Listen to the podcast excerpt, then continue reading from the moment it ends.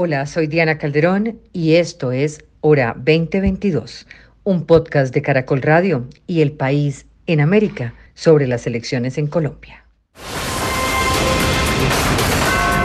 Y aquí seguimos en el gran reto 2022. Aquí seguimos después de que Colombia ha elegido al presidente número 42, Gustavo Petro Urrego, y Francia Márquez, candidatos del pacto histórico, ganaron las elecciones. 11.279.178 votos, lo que representa el 50.45% de los votos, una diferencia un poco mayor de la que se esperaba, 705.000 votos frente al candidato en el que se midió en las urnas su contendor Rodolfo Hernández. Una participación en esta jornada que fue histórica, la segunda más alta en la segunda vuelta, 62.59% que hubo entre en 1998 entre Horacio Y Andrés Pastrana, pero la participación más alta en número de votos. Colombia ha elegido con el mayor número de votos a Gustavo Petro. Primera vez que el país elige a un presidente de izquierda.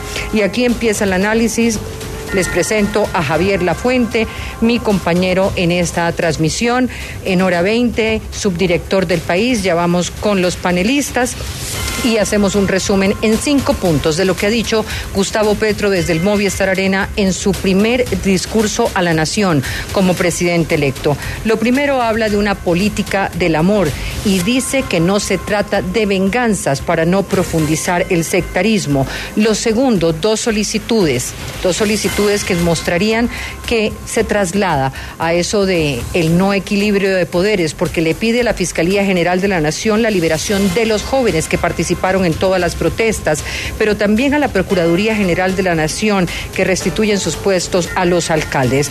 Lo tercero, habla de un acuerdo nacional, lo que había mencionado durante la campaña electoral que termina en el día de hoy. Y en ese momento dice, bienvenidos los 11 millones que votaron por Rodolfo Hernández. Lo cuarto, habla de un diálogo territorial, regional, pero eso se amplía posteriormente a un diálogo con las Américas en el que incluye a los Estados Unidos. Luego establece otro punto, el de hablar de dos temas que han sido muy polémicos, el tema de pensiones para las familias y el tema de la producción, de cambiar el modelo de la extracción por el modelo que privilegie el agua. Eso lo vamos a analizar con nuestros panelistas en segundos lleno de simbologías. Este discurso apareció Antanas Mocus en el abrazo para hablar de la vida. Allí estuvo Verónica Alcocer, quien será la primera dama de la Nación de Colombia, en un beso en la boca. Apareció atrás una madre con la fotografía de su hijo. Muchos símbolos que tenemos que analizar, muchos temas sobre los cuales vamos a empezar a hablar. Bienvenidos. Aquí continuamos. Gracias por permanecer con nosotros desde muy temprano esta mañana cuando abrieron las urnas y desde las 3 de la tarde con los compañeros Roberto Pombo y Vanessa de la Torre. Y aquí estamos con el país en América y en Colombia y nuestros panelistas. Los saludo entonces. María Victoria Llorente, directora ejecutiva de la Fundación Ideas para la Paz. Vamos a tener un análisis muy interesante. María Victoria, gracias por estar con nosotros. Muchas gracias por invitarme. Bueno, un saludo a todos. Se hace. Un saludo a todos los, eh, que nos están escuchando a estas horas.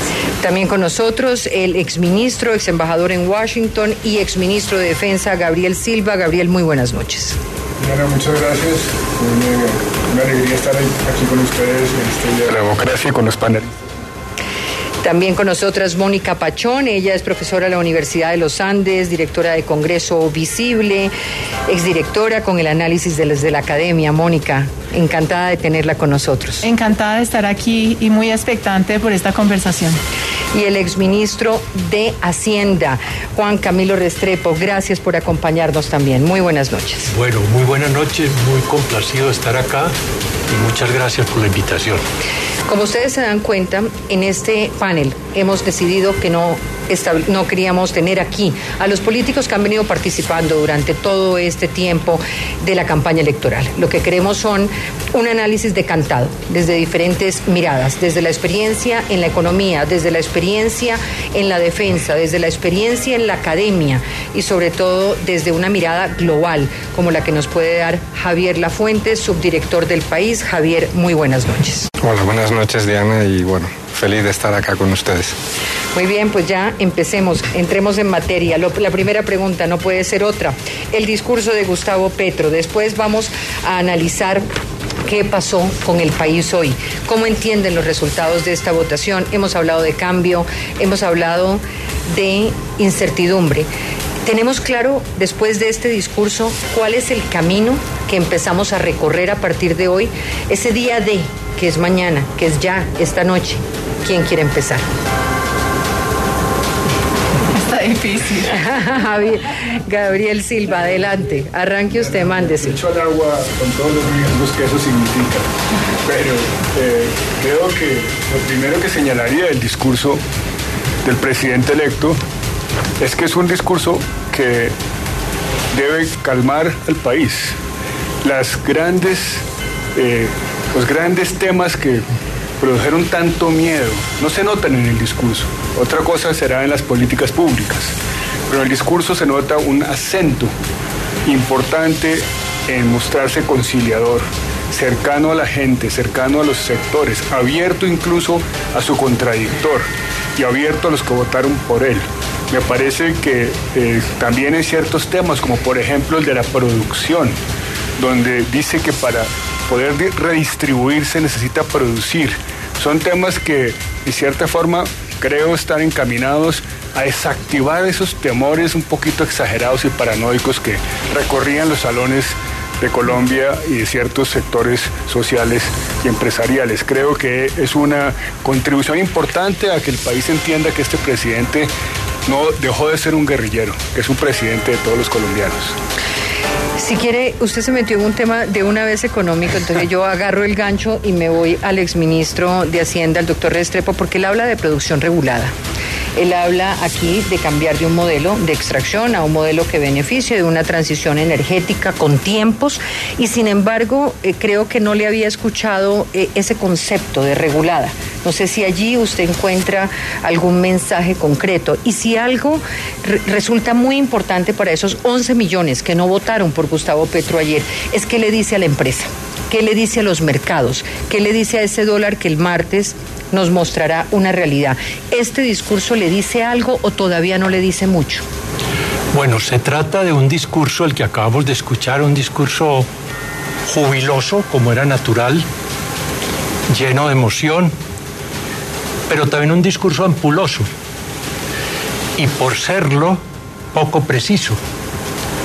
Traza algunas brisnas de orientación, eh, algunas, pero este discurso cuando se le, se le desbroce en todas sus proposiciones y en detalles, pues habrá que aterrizarlo, habrá que concretarlo, habrá que ponerle carne y hueso en las proposiciones.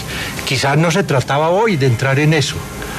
Eh, y si no se trataba, pues sí, lleva una cierta confianza a, a esa media Colombia que está allí. Es que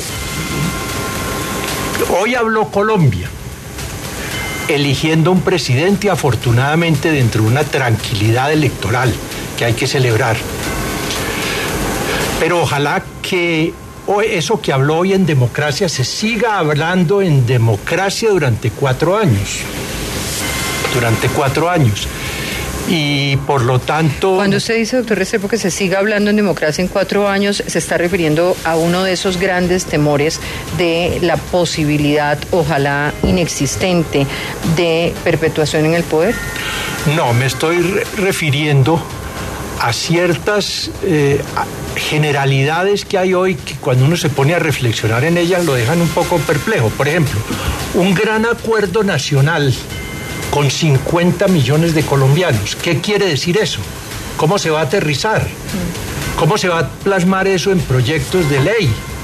Está bien el acuerdo nacional y en la voz de buscar un acuerdo del presidente electo hace unas pocas horas era lo natural. Pero seamos claros, de ahí a aterrizar esto hay un trecho muy largo. De otro lado, la democracia debe seguir hablando es a través del el sano contrapunto gobierno-oposición. Él en algún momento se refiere a la oposición. Bueno, ojalá que eso se respete y ojalá que los partidos estén a la altura de la gran oportunidad histórica que tenemos para mejorar nuestra democracia, reforzando el sistema gobierno-oposición. Eh, de manera que sí, buen discurso era el que se trataba, pero eh, está muy lejos de, yo las me cosas pregunto, concretas. Yo me pregunto si era el que se trataba, porque fíjese que cuando se, se conoce el primer resultado, aparece en el escenario todas las formas naturales de la democracia. La llamada del presidente de la República, la llamada del candidato derrotado, eh, la llamada de todos los mandatarios de América. Y me pregunto si Gustavo Petro escoge eh, este discurso que usted califica de jubiloso, de ampuloso, de emoción, y no un discurso como el que esco- escogió Javier Lafuente y Gabriel Boric en Chile cuando gana la izquierda, y manda inmediatamente el nombre del ministro de Hacienda para calmar no a los mercados, sino a esa otra mitad del país. Eh, ¿Usted cree que el discurso que escoge Petro habla de qué Petro? Bueno, yo creo que hoy es un día para que, como soy el único no colombiano en la mesa, desde fuera, para que todos los colombianos estén eh, contentos más allá del, del resultado. Lo digo porque es envidiable que en menos de dos horas ha estado todo el conteo, que el sistema que tanto eh, dudas se ha sembrado sobre él, tanta polémica ha creado, no ha fallado absolutamente en nada, que el rival ha reconocido sin ningún matiz el resultado, es decir, que incluso el archienemigo, como puede ser Álvaro Uribe, después de semanas... Un trino en el que dijo privilegiamos a Colombia y felicito a Gustavo Petro. Por eso, por eso digo que, eh, quiero decir, que ha sido la mayor participación, como decías. Creo que eso es, sin duda alguna, para celebrar. Sobre el discurso de Petro, yo creo que es el discurso eh, esperado de alguien que pues ha llevado a la izquierda por primera vez al poder en Colombia, de alguien que como él ha dicho, ha pensado muchas veces en si iba a poder llegar a ese día.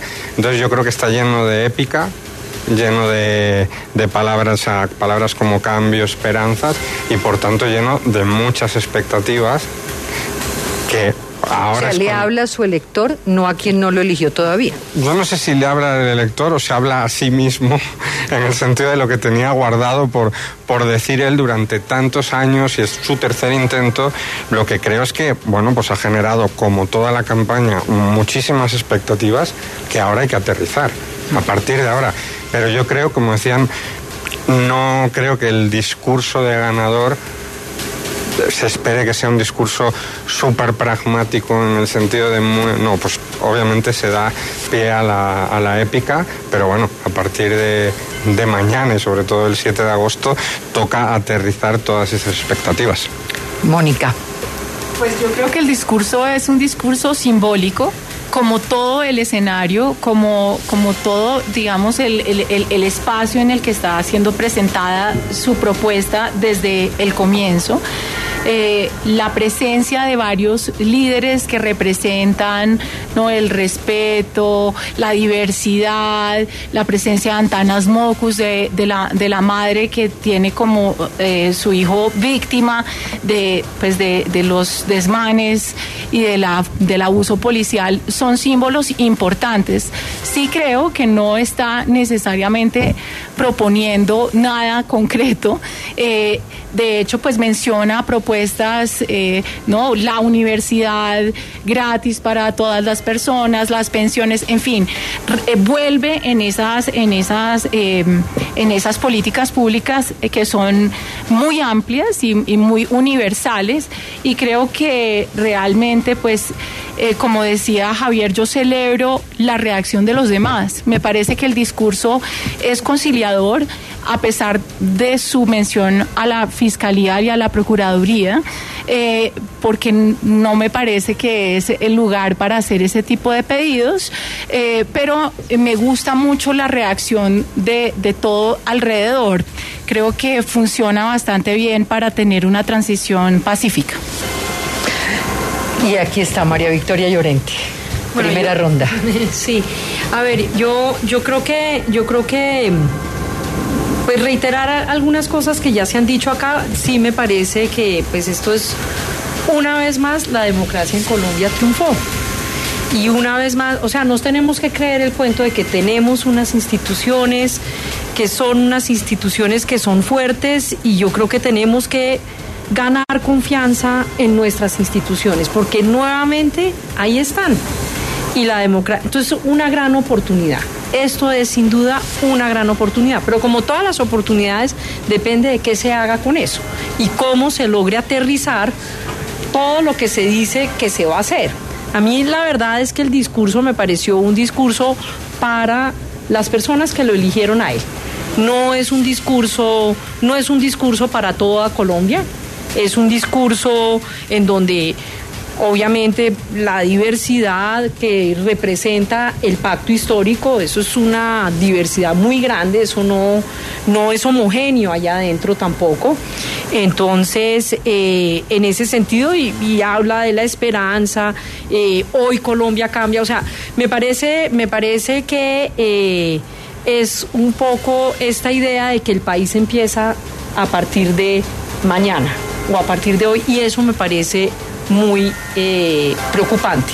Me parece preocupante porque yo sí creo, y esto no es una postura política. me parece un punto muy, muy importante. Que es que hay que construir sobre lo construido, porque, y no hay que desconocer, eh, no hay que desconocer, y pues Colombia no empieza hoy es una es otro capítulo del país de la democracia en Colombia. Es el resultado de un montón de cosas que han pasado en los últimos 20 años ni siquiera los últimos 30 años desde la Constitución ¿Podría del 91 uno decir María Victoria que es un capítulo gracias a la construcción de esa democracia. Por es que supuesto Petro lleva 30 años en por el supuesto. De la democracia gracias a un acuerdo de paz, con lo cual esto nos devuelve a una historia de país. Pero Javier Lafuente decía algo que a mí me parecía muy importante y es cómo salimos de una campaña que fue tan realmente sucia que no creíamos en la institucionalidad electoral, que no creíamos en la posibilidad de un resultado que pudiera darse en una hora, como se dio. Tuvimos presidente de la República en una hora. Eh, todo lo que no creíamos, incluyendo las encuestas, que no fallaron, pero nos lo dirá el experto que es Jorge Galindo. Antes de que se nos vaya, ya seguimos con el análisis. Acaba de llegar el genio de los datos del país, el analista, 11.2 millones de votos. En todos los trackings, en todas las encuestas, eh, se, se, planteó la posibilidad de llegar a una cifra de esas. ¿Cuáles son las conclusiones hoy de esa data, Jorge? Pues ese es el primer titular, que yo creo que Gustavo Petro ha batido incluso las propias expectativas que tenía su campaña en cantidad de votos, en el número absoluto. Tenemos un problema con las encuestas en Colombia que es que solo nos informan de los porcentajes relativos, no de la participación esperada. Entonces, eso no nos permitía calcular que si Petro estaba en 47, estaba en 49, estaba en 50, si estaba en 50 porque se quedaban muchos votantes potenciales de Rodolfo en casa o porque a Petro le iba muy bien consiguiendo votos. Lo que pasó, lo que hemos visto hoy, es que si se quedaron votantes potenciales de Rodolfo en casa, porque recordemos que la noche del 29 de mayo, todos y todas estamos haciendo el cálculo de, bueno, 6 millones de Rodolfo, más 5 más millones de Federico. 11 millones. Eh, sí. Eso es el cálculo que todo el mundo estaba haciendo. Y dijimos, en, en política no se suma 5 más 5, ¿se acuerda? En ese momento. Y aún así, aunque hubiese logrado arrastrar todos los votos de Fico, que no perdió tantos, pero sí perdió, y los propios, que no perdió tantos, pero parece que sí perdió, aún así Petro había sacado más de 11 millones de votos, Diana. Entonces, para mí, ese es el primer titular desde el punto de vista de los datos, es como, bueno, listo, tenemos que mirar muy atentamente qué ha pasado con esos 2.7 millones de votos que se han añadido sobre los 8 millones y medio de votos que ya tenía Petro. Las encuestas no son la mejor herramienta para anticipar eso, por lo que estaba comentando antes. Lo que tenemos que hacer ahora es mirar municipio a municipio, perfil sociodemográfico por perfil sociodemográfico, pero entre las mujeres, entre los hombres, entre los jóvenes, no jóvenes. ¿Qué clase de coalición llevó a Petro arriba. Porque además de eso. Ese es el análisis que yo estoy esperando suyo que me parece súper interesante, porque yo apenas tengo el de departamentos y básicamente Petro, deja, eh, Petro gana en todos menos en Antioquia, uh -huh. Risaralda sí. y Quindío. Sí, y lo que es interesante es no solo dónde gana Petro, sino, sino cómo, qué pasa con la participación. En esos tres, la participación ha subido un puntico o nada.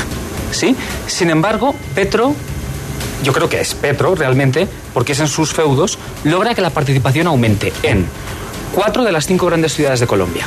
En Bogotá, en Cartagena, en Cali y en, eh, y en Barranquilla. Logra que aumente la participación. En el Caribe, donde había sido bajita en la primera vuelta, pero o sea, que sí logró remontar en el Caribe. Sí, pero es que también aumenta la participación en el Pacífico, que ya estaba alta en comparación con el 2018. Entonces, no todo esto obedece al mismo factor. Yo creo que en el Pacífico Francia Márquez jugó un papel importante. Vimos en la primera vuelta que había más voto a Petro, había crecido más voto a Petro. Eh, bueno, en... tampoco ganan los Santanderes, ¿no? Y tampoco, bueno, claro. Exacto. En los Santanderes tampoco ganan. Sí, en los, y en el Meta tampoco. Pero sí, sí, es interesante ver de dónde salen esos, esos y, y cómo se desarrollan, de, de, dónde, dónde están. Si son jóvenes, si son indecisos. Yo, de momento, solo podemos con el regional. Entonces, el regional está 880.000 votos nuevos en las cinco grandes ciudades, incluida Medellín, que es la única que no gana. Uh -huh. Medellín es la única que no gana. A Hernández le fue bien en las ciudades. Casi, en esas ciudades, casi sumó todo el voto que tenía Fico. Por poquito no lo sumó, más el suyo propio. Pero es que Petro aumentó la participación en todas menos en Medellín. ¿sí? Y de nuevo, tanto en la costa caribe como en el Pacífico. Como digo, son factores distintos. Si yo tuviese que hacer hipótesis, en las ciudades básicamente logró movilizar voto, lo que aquí se llama voto de opinión normalmente, es decir, voto eh, esencialmente ideológico, que no quería Hernández de presidente. En el Caribe probablemente llegó a alianzas de, que ya las tenía desde el principio, mm. con, digamos, políticos más tradicionales frente a otros políticos tradicionales como los Char, que quedaron derrotados en esta elección. Y en el Pacífico, hay una historia eh, conectada con Francia Márquez y con el activismo que ya vimos en la primera vuelta porque el voto eh, a Petro en el 22 versus el 18 aumentó más en los municipios con más población afrocolombiana. Entonces ahí Francia Márquez estoy seguro que tuvo algo que ver. Claro. Jorge Galindo, quédese ahí, voto en blanco. ¿Subió? No subió. No subió. No subió. No subió. Eso, eso, por ejemplo, era una de las grandes expectativas que se presentaban. ¿Abstención? No, al contrario, hubo oh. mayor participación. En esas lecturas sí no, te, no tenía, no hay, digamos, nadie que lo haya vaticinado de esa manera. Les doy unos datos, que yo también tengo datos, Jorge. Mire, 1994, Samper Pastrana, voto en blanco 72 mil. El voto en blanco más alto fue 2014. No, ¿Sí? 2018. No, 807 mil. Ah, pero en absoluto. Exactamente, en absoluto, en absoluto, sí. sí. En absoluto, sí. Y eh, le doy la, la, diferencia, las distancias. La gente, el gran temor que tenía era que tuviéramos una distancia muy, muy cortica, uh -huh. muy cortica entre ellos. Y no fue tan cortica.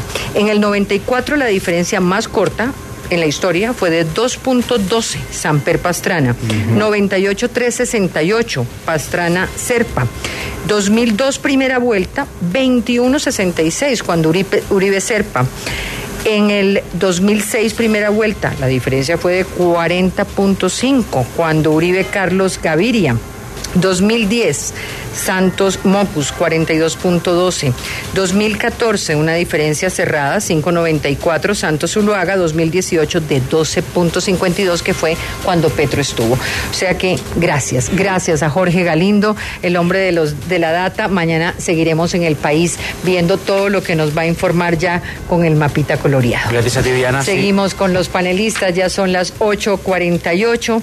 Seguimos con qué pasó hoy en el país de dónde se agarra Gustavo Petro para este triunfo, que es de lo que estábamos hablando con Jorge Galindo, de dónde pudo sumar y lograr el triunfo para que luego volvamos ya a estas expectativas que hay, porque también las fuerzas militares están esperando un mensaje. Usted es eh, exministro de Defensa.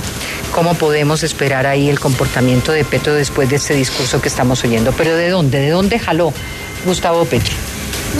María Victoria. Yo, yo, yo tendría la hipótesis, pues no puedo, no puedo decir exactamente de dónde, pero sí me parece que había una sensación de que esto iba a ser una cosa muy reñida y que iba a haber voto finish y que esto, y yo creo que eso movilizó a la gente.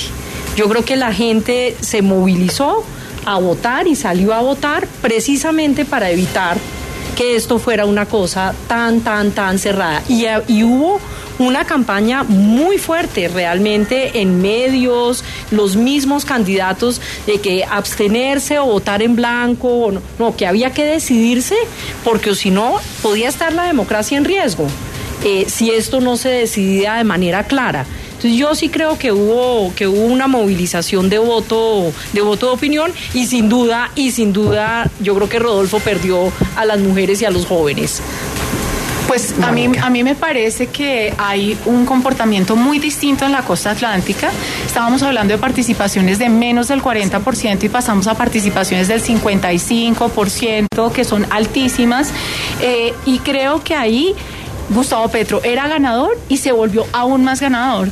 Pero recordemos además que hay dos estrategias muy distintas de parte de Gustavo Petro y Rodolfo Hernández. Gustavo Petro empezó a añadir eh, digamos, personas a su campaña, miembros del Congreso, eh, todo tipo de adiciones desde el siguiente día y Rodolfo Hernández, por ser fiel a ese discurso de independencia, no acepta esas alianzas. Y de hecho creo que de alguna forma eh, las genera una alienación de los potenciales aliados y no lo, no lo, no lo acompañan necesariamente en la campaña y creo que esa movilización que logra Gustavo Petro hace que tenga, digamos, un, votante mucho más seguro en ciertas zonas del país en donde ya vimos en 2014, la costa es fundamental lo pasó en 2014, 40% de participación, pasan al 55% de participación y eh, Juan Manuel Santos logra cambiar el resultado de la campaña. Aquí la distancia era mucho mayor. Yo creo que Rodolfo Hernández logra una cosa increíble, pero no le alcanza para llegar al, nivel que tenía Gustavo Petro y, pues la, popularidad en muchas regiones del país. Pero ahí incluso tengo una pregunta para ustedes, porque no se puede negar que es un fenómeno político. Eh, que no sepamos cómo, pero lo es, 10.5 millones de votos. Dice que sí acepta la curul eh, Rodolfo Hernández, que le da el estatuto de la oposición a quien pierde. No sabemos si, él dijo ya que sí, no sabemos qué tipo de oposición sería la que hacíamos, no sabíamos qué tipo de gobierno iba a ser, pero tampoco sabemos qué tipo de oposición, precisamente por no saber cuál era su plan de gobierno. Doctor Restrepo. Gracias. A ver, yo quería hacer un, comentario sobre las cifras globales.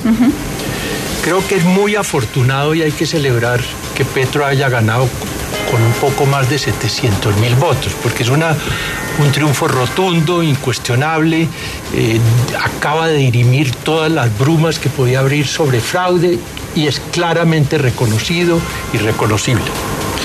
Pero no es menos cierto que yo diría no tanto Hernández, sino un poco lo que él representaba, para la gente. Que sacó 10 millones, 10 y medio millones de votos frente a 11 y pico de, Petro. Entonces, eh, a ver, guardando todas las proporciones, y les pido que me, que me acepten eso, eh, hoy en la tarde me acordé una de una frase del presidente Lincoln en plena guerra civil, los Estados Unidos, en donde habló de la casa dividida. La casa está dividida en Colombia. Eso no lo podemos negar.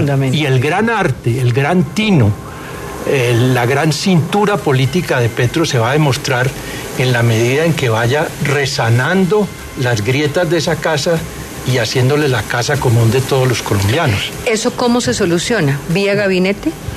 Bueno, entonces, en el corto plazo, para que tenga una credibilidad grande entre los mercados, Petro va a tener que empezar a gobernar ya siete semanas antes del 7 de agosto. ¿Y qué quiero decir con eso? Por ejemplo, este gobierno como siempre sucede en los fines del periodo, presenta en pocas semanas el presupuesto nacional del año entrante. ¿Y qué va a opinar Petro? Tiene que decir algo, lo va a cambiar. Todas sus propuestas caben para el primer año en ese, en ese presupuesto o no, va, va, o los ingresos son insuficientes.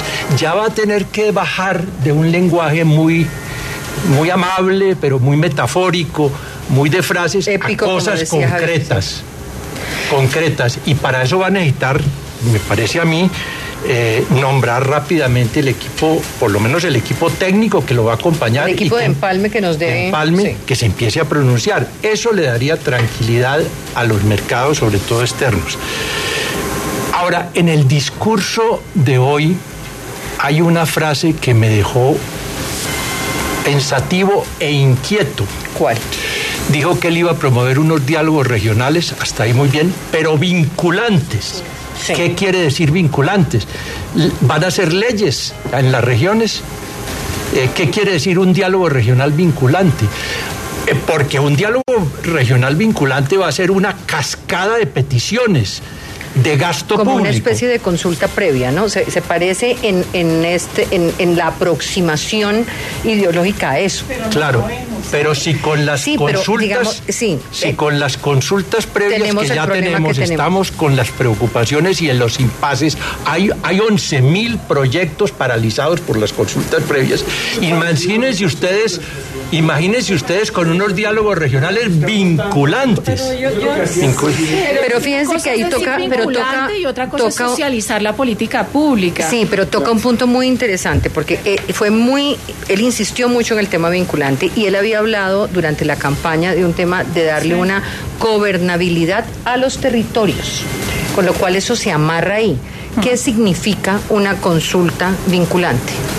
Pues a mí me parece que es imposible interpretar eso como una cosa que no, que no sea vinculante, Eh, como estaba diciendo Gabriel. Vinculante la construcción de decisión ahora, pública, Lo que ¿o sí no? me parece es que Pero puede ser una estrategia Dijo de algo social después de vinculante. Él dijo algo después de vinculante. que Pues en el sentido, pues Sí. todos sabemos acá cómo se le incumple a las regiones cuando se hacen acuerdos con la ese, ese, digamos es una historia. Eso, eso es realmente lo que él está Es- es diciendo. a eso a lo Yo que creo él que se hay que tener una lectura abierta. Yo no soy ni Y petrista ni voté sí. por él, Sí. ni al revés hizo oposición a su campaña.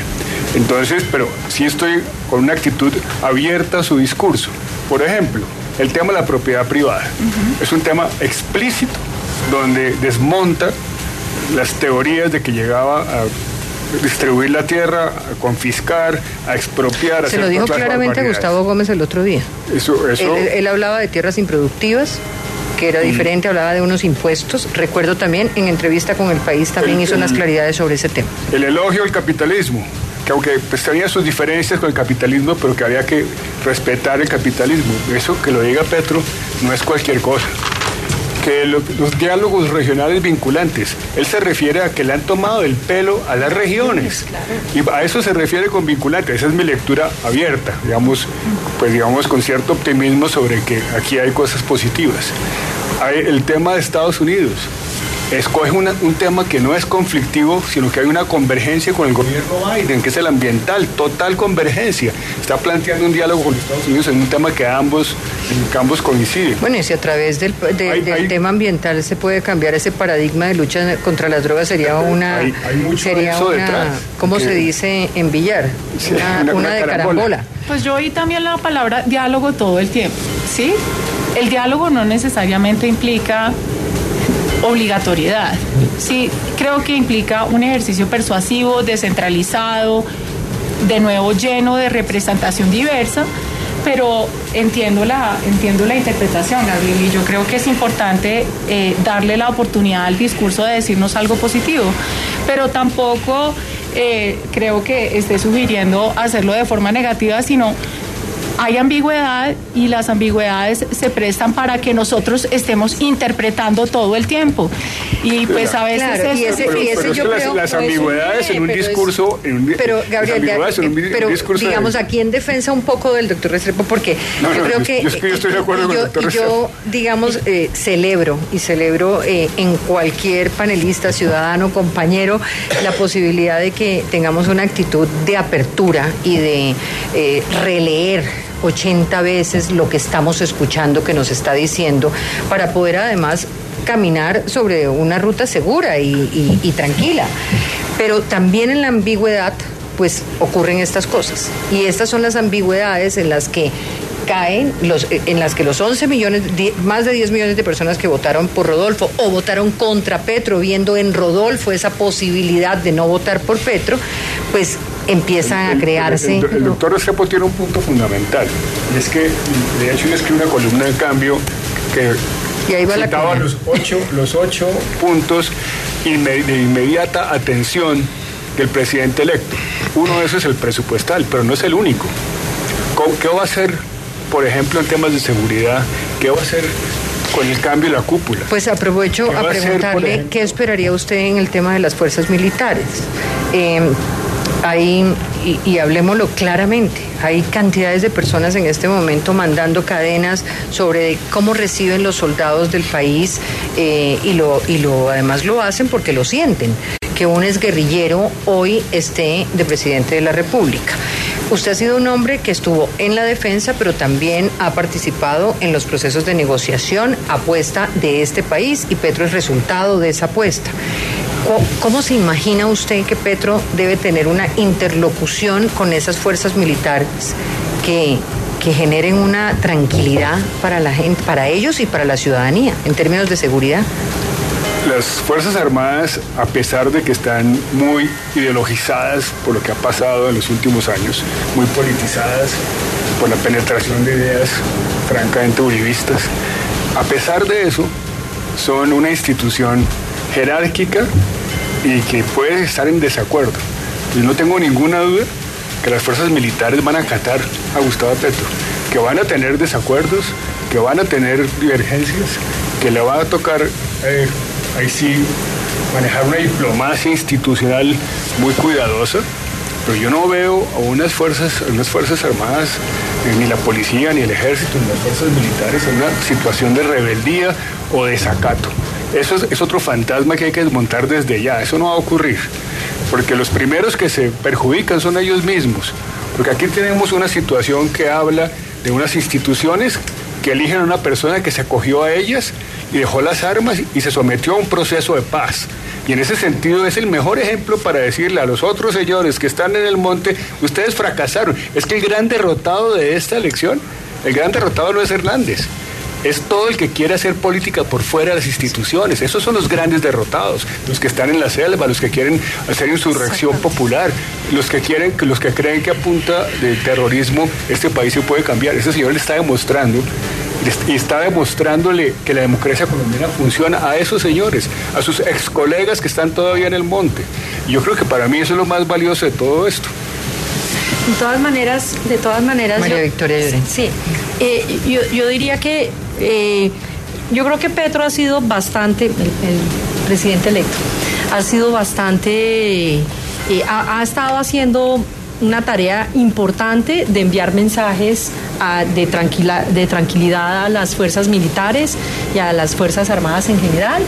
Eh, pues nada más el, el mensaje, haber logrado la adhesión del general Díaz, un general eh, que fue fundamental en la operación Jaque, bien reconocido, eh, un, mensaje de tranquilidad a, las fuerzas, me parece que es, eh, y, el mensaje de que de pronto va a, nombrar a un ex, a un ex general de ministro de defensa. Yo, digamos, tengo mis, tengo, me, me da dolor que suceda eso porque creo que es un retroceso importante, Claro. pero entiendo, entiendo que lo recibo como un mensaje de que él tiene absoluta claridad de que son fundamentales para su gobernabilidad y que tiene que trabajar con ellos. Entonces, eh, y coincido plenamente con Gabriel en el sentido de que, de que no hay ninguna, no hay ningún riesgo, veo yo, de parte de las fuerzas de querer eh, hacer algo contrario. Javier Lafuente. No, yo estoy completamente de acuerdo también en el sentido de que, como venimos diciendo un poco hasta, hasta ahora, es decir, eh, un poco lo que decía yo Andrea, al principio, ustedes lo saben mejor que yo obviamente, pero también ha sido una especie de un ajuste de cuentas con, con Colombia misma, ¿no? Es decir, eh, como decía Gabriel, Colombia en su elección con mayor participación de la historia ha elegido a alguien que apostó por la paz. Es decir, en, un país donde tanto ha costado, ha elegido una vicepresidenta activista, medio, o sea, ambientalista en el país donde más líderes sociales y ambientalistas matan. Quiero decir, y, con una participación tan grande, yo creo que no hay que tener tanto temor, lo mismo que ayer particularmente el, el ahora presidente electro, electo, perdón, y esta mañana incluso empezó a sembrar demasiadas dudas innecesarias sobre el sistema, con acusaciones de fraude, y se ha visto perfectamente que ese sistema no ha fallado. Es decir, lo mismo que yo, vamos, obviamente es un deseo, ¿no? También que no creo que vaya a haber problemas con las, con las eh, Fuerzas Armadas. Es alguien que ha demostrado sobradamente respeto a la institucionalidad, en el sentido también viene de ser senador, viene de ser alcalde. Es decir, no es un outsider que llega ahora mismo a, la política de, de, la nada. Y yo sí que creo que también este es, un poco en la línea de lo que decía Gabriel, el triunfo tardío del sí. Es decir, o el triunfo postergado del sí. Hablaba antes con amigos de que quizás este triunfo de, de Petro Javier siempre suelta las frases, ¿no? La vez pasada también, el triunfo postergado. Pero también quizás nace el día, la noche en que gana el no, en cierta medida. Es decir, aquella elección fue por la mínima, porque casi no hubo una participación como la que hay ahora, eh, con muchos inventos, como, como. Y yo creo que sobre todo una parte de la sociedad, la más joven, no decayó y en ese momento, bueno, se revolvió y ha ido construyendo una cosa que al menos hay que darle chance y hay que respetar la decisión de más de 11 millones de colombianos. Tremenda votación. Yo, quería decir algo y entiendo el positivismo en el que estamos embargados el día de hoy, pero... No, estamos siendo ilusos, estamos siendo abiertos, que es diferente. Pues, déjame contar un poco mi frase. Eh, yo creo que estamos en una oportunidad, ¿cierto? María Victoria decía, es una oportunidad, pero es una oportunidad que hay que controlar y que hay que diseñar. ¿Por y fiscalizar. Y fiscalizar. Porque en el Congreso de la República la cúpula, la cúpula militar ha sido votada negativamente por la oposición en comisión segunda en el Senado sistemáticamente. Se le ha ido a todos los coroneles encima la oposición. Y ahora es el gobierno quien tiene que presentar a la cúpula militar. Entonces ahí hay que controlar una cantidad de relaciones que son difíciles de controlar.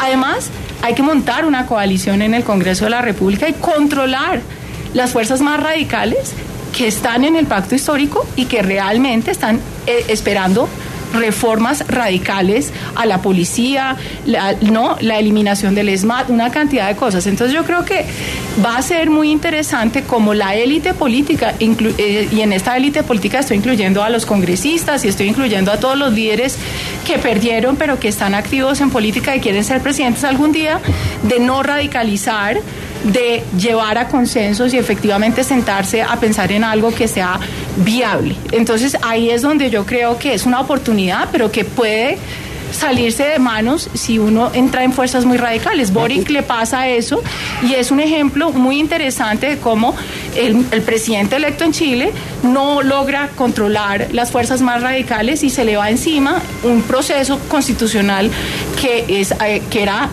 era su bandera, ¿no? sobre todo porque las... Adelante, doctor Restrepo. Es que quería mencionar tres puntos que tal vez valdría la pena que profundizáramos un poco sobre ellos, de este discurso. Primero, ¿cómo va a funcionar el acuerdo nacional que reclama y que anuncia el presidente Petro?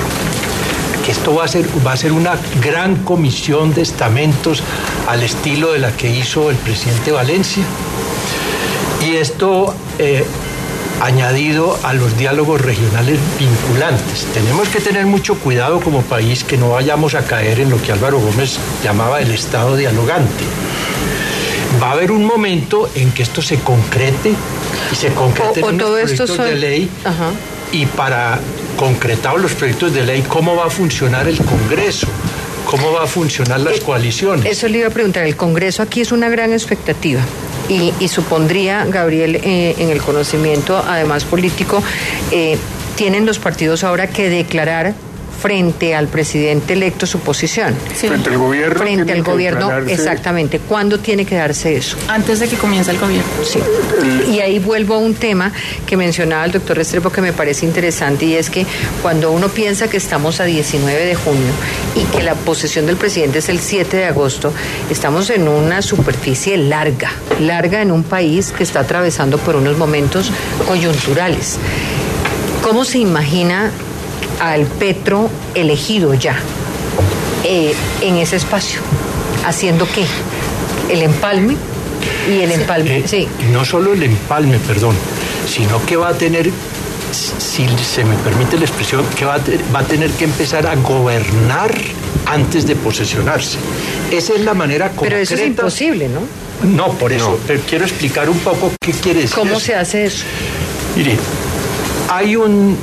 Mencioné el presupuesto nacional que se presenta antes, un mes antes de que el presidente se posesione.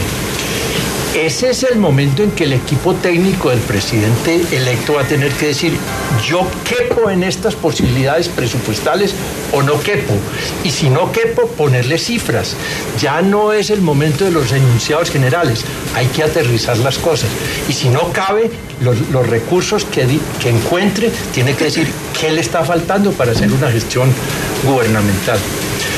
Eh, en fin, creo que la mayor claridad para los mercados internos y externos es que el nuevo gobierno pueda decir, esta va a ser mi política fiscal, esta va a ser mi política de gasto público, yo me voy a tener a los déficits. Él lo ha dicho de paso en la campaña en algunas ocasiones, pero es el momento de ratificar y eso es gobernar en estas siete semanas que quedan, que es, que es crucial.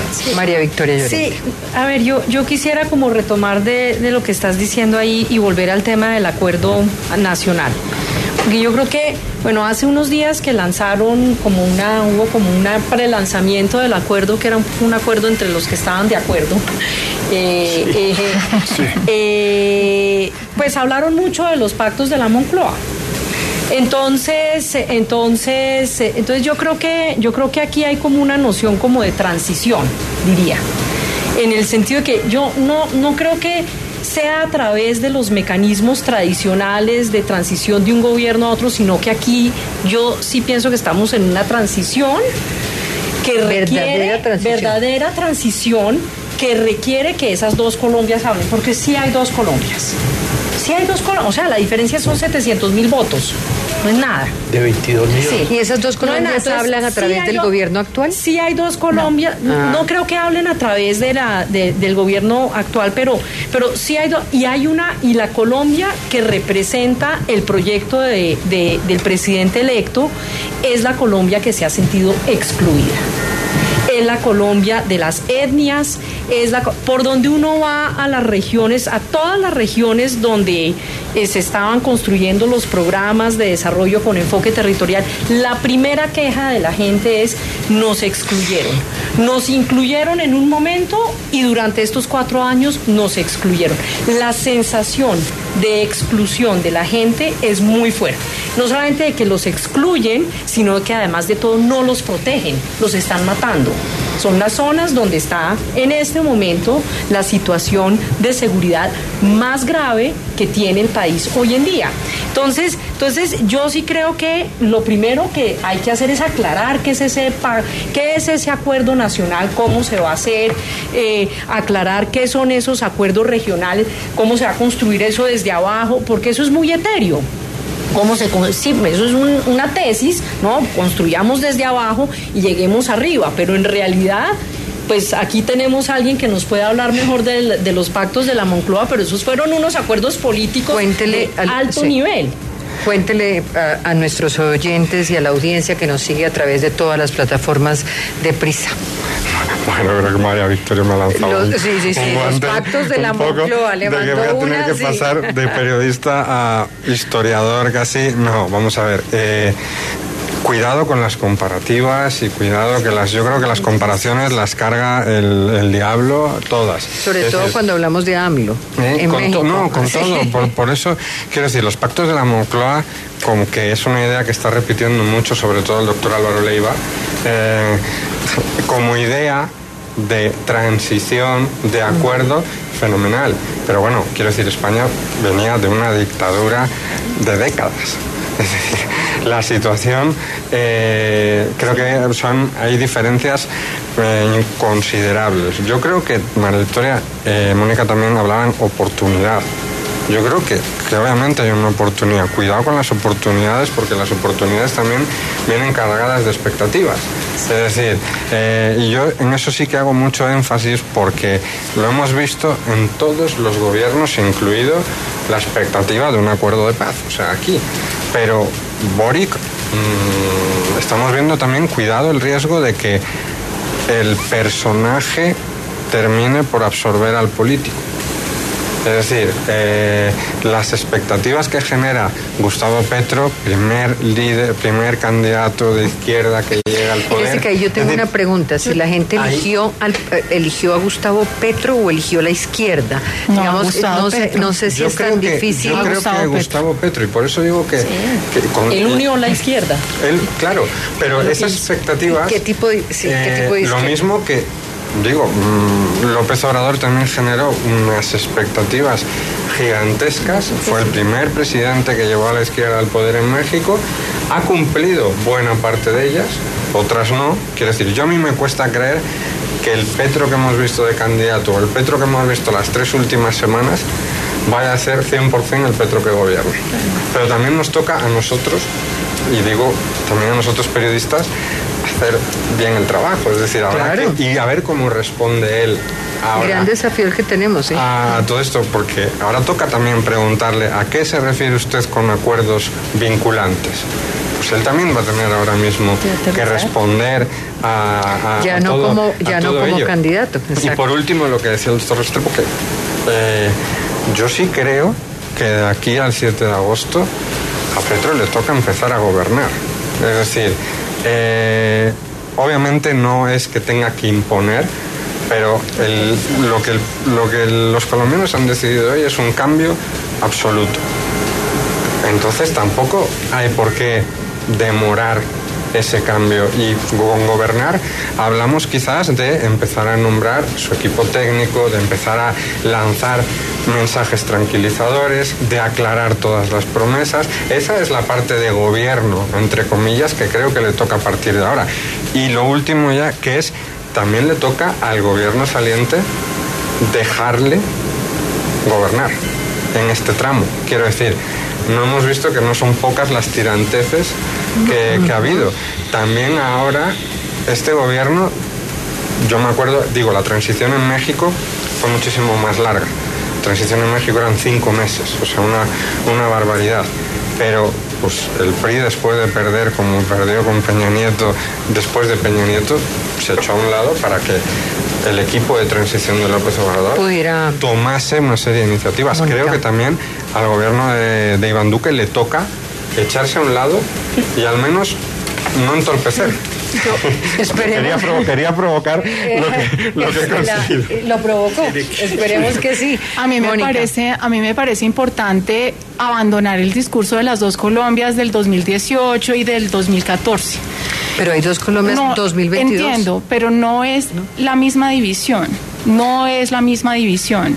Y yo creo que tenemos que abandonar esa división y encontrar la división que es. Porque no creo que los votantes de Rodolfo Hernández sean uribistas y todos sean uribistas y se puedan definir en esa, en esa línea. Yo creo que hay muchas personas ahí que no tienen esa afinidad. Y lo vimos en las encuestas y lo vemos en los resultados electorales.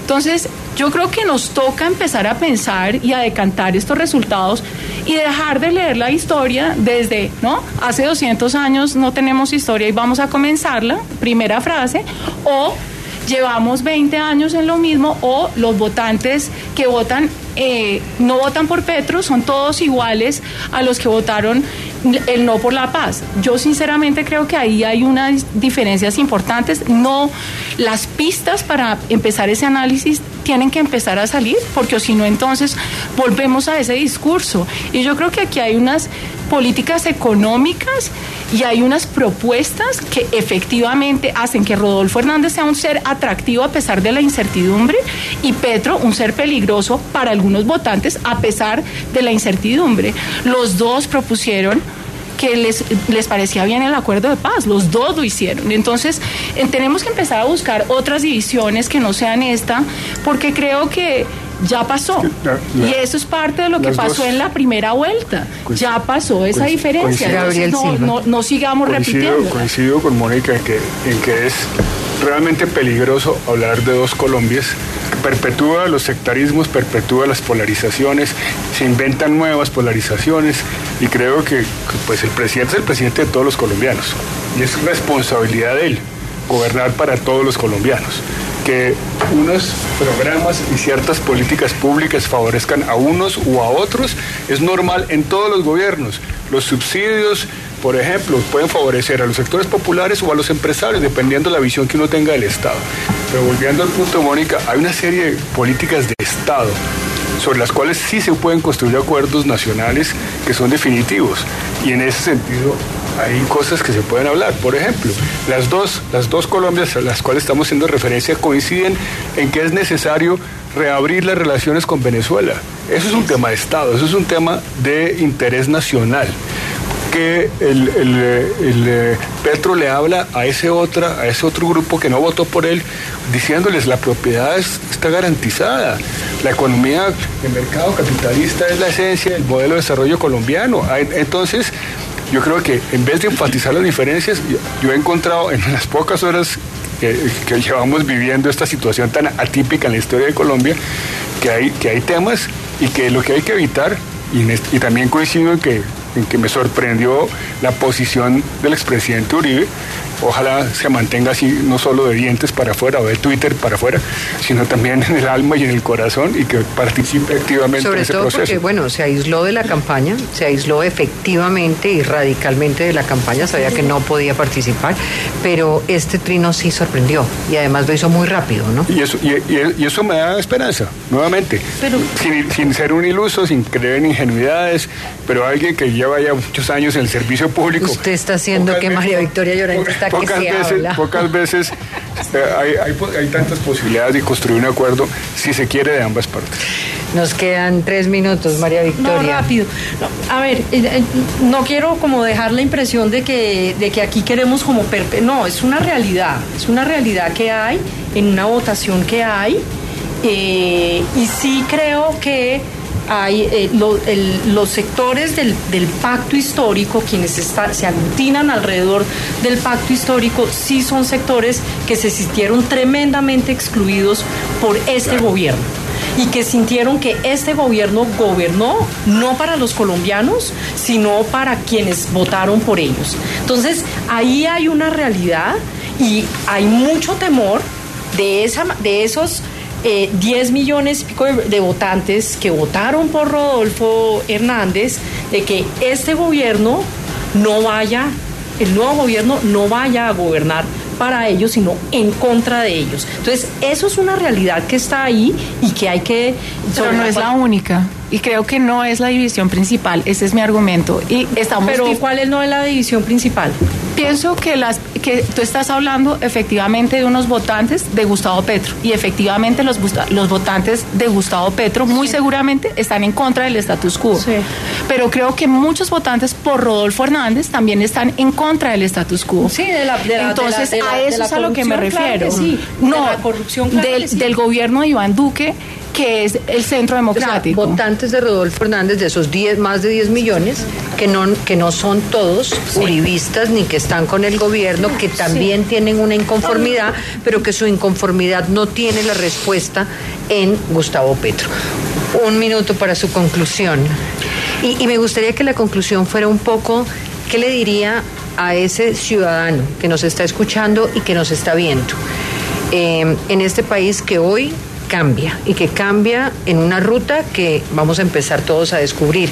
Yo por lo menos desde mi periodismo estoy con, con Javier en que tenemos una gran responsabilidad y una responsabilidad que, que parte de entender, de preguntar lo que tenemos que preguntar, pero sobre todo de encontrar la manera de caminar cuando tenemos, cuando hemos ejercido, por lo menos yo en un país que elige por primera vez en su historia a un presidente de izquierda. Javier lo ha vivido en otros lugares, privilegiadamente desde el escenario de, América, Yo lo he visto también en otras naciones, pero aquí tenemos un desafío para los periodistas grandísimo. ¿Cuál sería para usted el desafío? ¿Y, y qué le diría a quien lo escucha?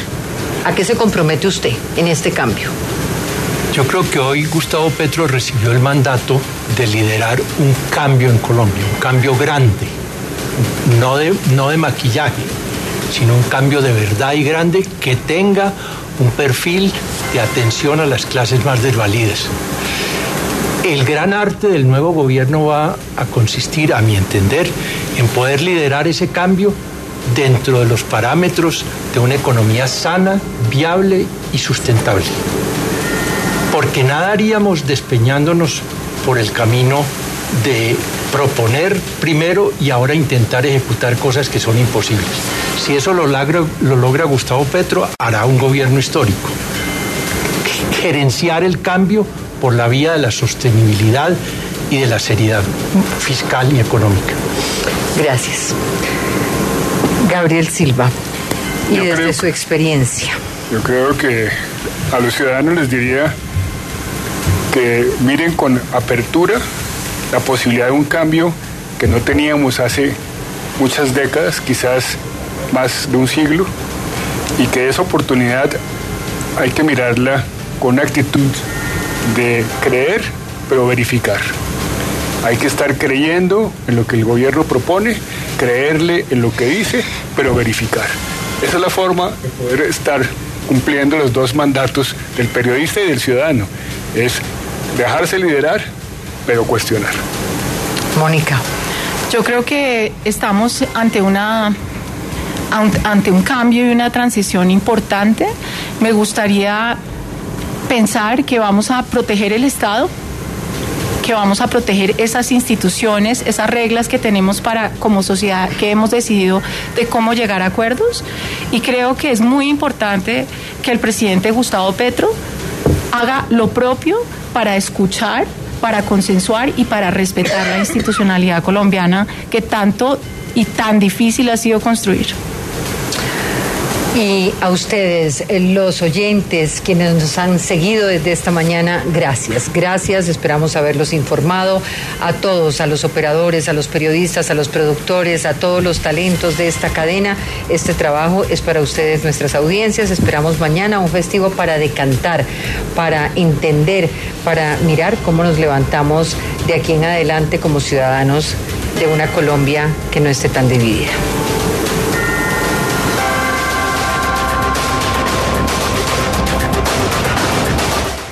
Hora 2022, la hora de las elecciones.